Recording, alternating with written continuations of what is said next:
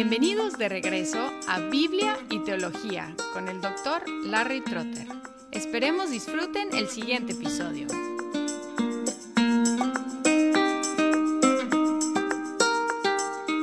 En el último episodio presenté las cuatro posturas mayores sobre el milenio, el postmilenialismo, el amilenialismo, el premilenialismo histórico y el premilenialismo dispensacionalista.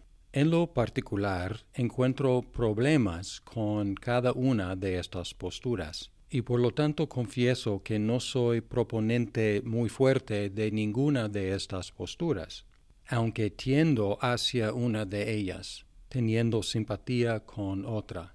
Sospecho que nos hemos equivocado al definir estas posturas y poner tanto énfasis en el milenio, definiendo estas cuatro posturas todas relacionadas a unos cuantos versículos en Apocalipsis sobre el milenio, aunque la palabra milenio ni siquiera aparece, sino los mil años. Entonces en este episodio quiero hacer una breve evaluación o crítica de las cuatro posturas y luego en el próximo presentar la postura que considero mejor. Primero el postmilenialismo. El postmilenialismo, como hemos notado, insiste en que las promesas terrenales tienen que referirse a eventos que suceden antes de la venida de Cristo. Por eso tienen una perspectiva tan optimista, anticipan una edad ideal aquí en la tierra antes de la venida de Cristo.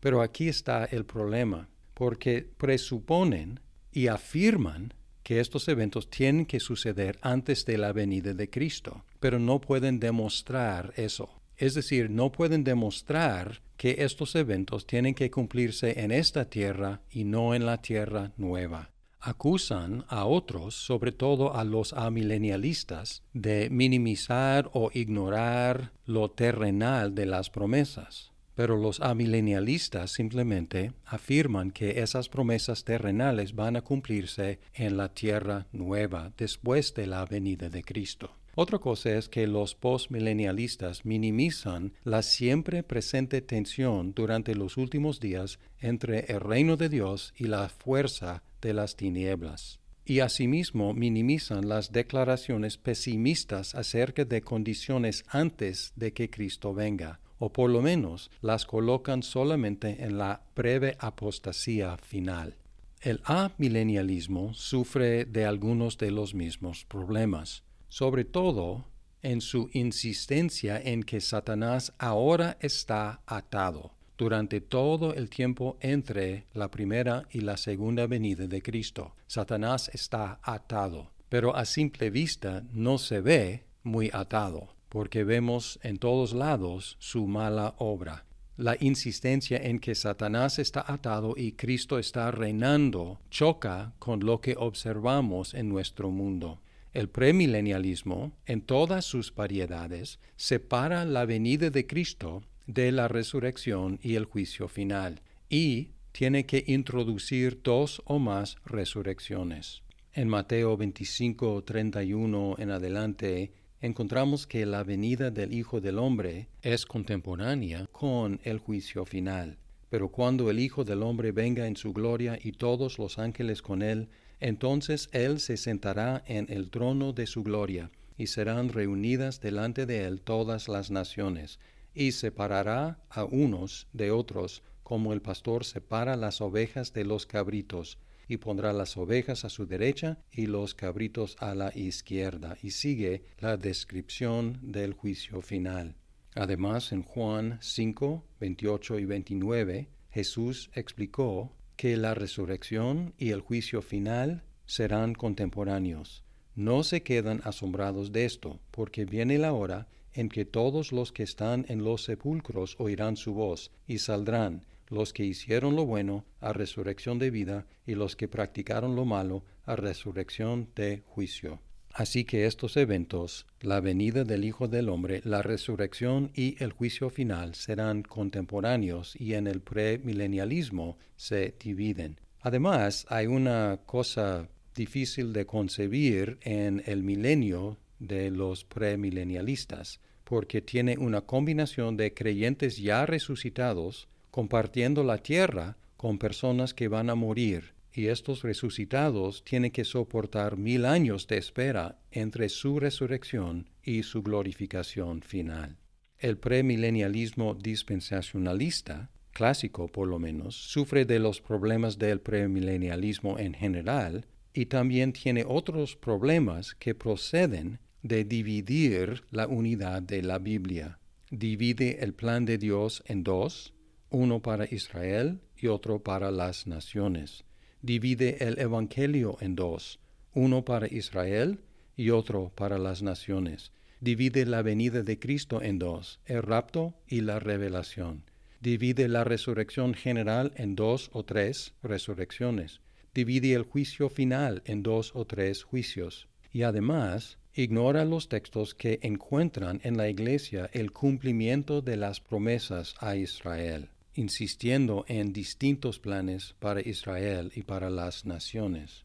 En Gálatas 3:28 no hay judío ni griego, no hay esclavo ni libre, no hay hombre ni mujer, porque todos son uno en Cristo Jesús. Y si ustedes son de Cristo, entonces son descendencia de Abraham, herederos según la promesa. Gálatas 6, 15 y 16. Porque ni la circuncisión es nada, ni la incircuncisión, sino una nueva creación y a los que anden conforme a esta regla, paz y misericordia sea sobre ellos y sobre el Israel de Dios. Aquí aboliendo la distinción entre circuncisión e incircuncisión y llamando la iglesia el Israel de Dios. Primero de Pedro 2.9, pero ustedes, hablando a gentiles, creyentes, pero ustedes son linaje escogido, real sacerdocio, nación santa, pueblo adquirido para posesión de Dios, a fin de que anuncien las virtudes de aquel que los llamó de las tinieblas a su luz admirable, aplicando a los creyentes gentiles muchas descripciones de Israel.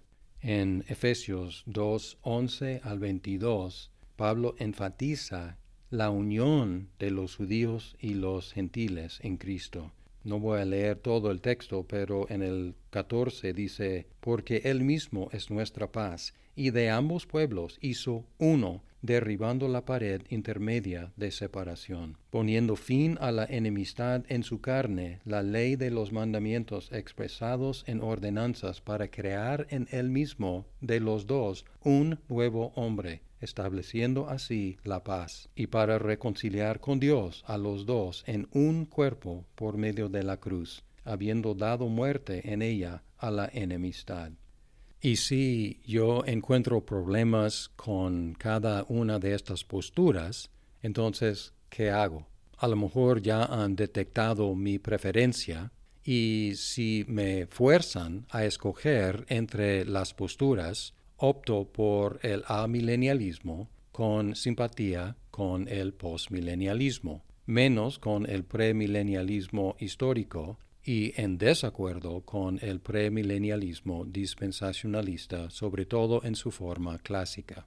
Pero siendo presbiteriano confesional, no estoy forzado a escoger entre estas opciones porque los documentos de Westminster no declaran claramente una preferencia por una de estas posturas, una de las cuales ni siquiera existía en ese entonces. Por lo tanto, estoy en libertad, aunque los documentos de Westminster y otros documentos relacionados como las confesiones bautistas, derivadas de la confesión de Westminster, mantienen juntos los eventos de la venida de Cristo la resurrección general y el juicio final, y por lo tanto favorecen al postmilenialismo o el amilenialismo.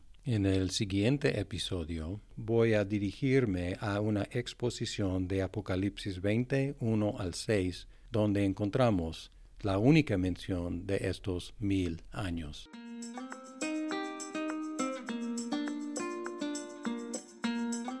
Muchas gracias por escuchar este episodio. Si estás disfrutando Biblia y teología, por favor compártelo con tus amigos. Hasta pronto.